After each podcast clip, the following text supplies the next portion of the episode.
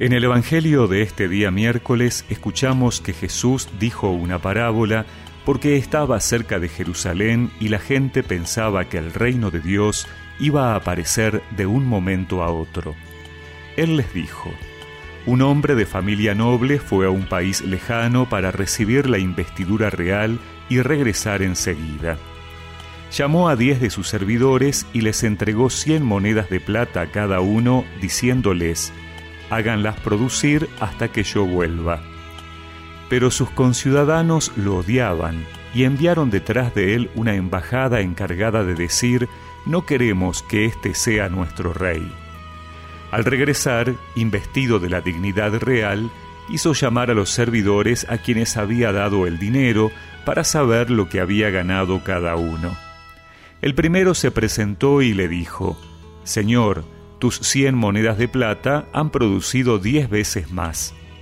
Está bien, buen servidor, le respondió, ya que has sido fiel en tan poca cosa, recibe el gobierno de diez ciudades. Llegó el segundo y le dijo, Señor, tus cien monedas de plata han producido cinco veces más. A él también le dijo, Tú estarás al frente de cinco ciudades. Llegó el otro y le dijo, Señor, aquí tienes tus cien monedas de plata, que guardé envueltas en un pañuelo, porque tuve miedo de ti, que eres un hombre exigente, que quieres percibir lo que no has depositado y cosechar lo que no has sembrado. Él le respondió, Yo te juzgo por tus propias palabras, mal servidor. Si sabías que soy un hombre exigente, que quiero percibir lo que no deposité y cosechar lo que no sembré, ¿por qué no entregaste mi dinero en préstamo? A mi regreso yo lo hubiera recuperado con intereses. Y dijo a los que estaban allí, Quítenle las cien monedas y désenla al que tiene diez veces más. Pero Señor, le respondieron, ya tiene mil. Les aseguro que al que tiene se le dará, pero al que no tiene se le quitará aún lo que tiene. En cuanto a mis enemigos, que no me han querido por rey, tráiganlos aquí y mátenlos en mi presencia. Después de haber dicho esto, Jesús siguió adelante, subiendo a Jerusalén.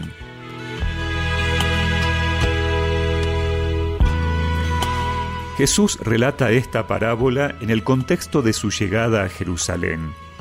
Muchos pensaban que ya llegaba el reino de Dios en términos políticos o de toma del poder, pero el Señor baja sus expectativas dándoles a entender que en Jerusalén será rechazado y que en cambio allí se inaugurará un tiempo de espera, el tiempo de la iglesia.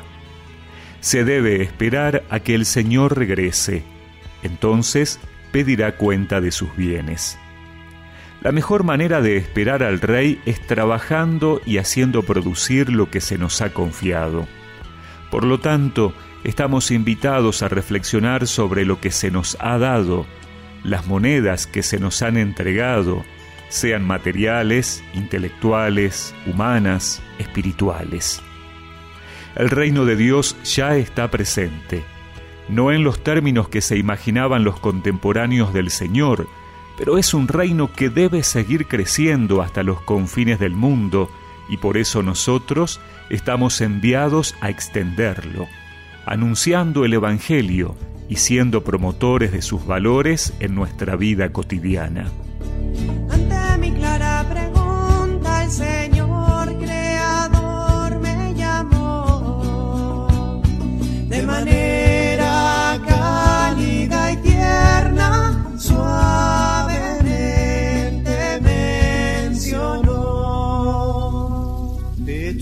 Hermoso, sensible y valioso llevas mi presencia en tu ser. Dale fruto a mi obras la crecer, que la creación entera me sienta. Y el mismo amor que te he dado a ti, vida para todos, mi precioso y buen árbol. y recemos juntos esta oración. Señor, que venga tu reino. Ayúdame a dar frutos para que se haga tu voluntad en la tierra como en el cielo. Amén. Y que la bendición de Dios Todopoderoso, del Padre, del Hijo y del Espíritu Santo los acompañe siempre. y el mismo amor que te he dado a ti sea vida para todos precioso y buen árbol.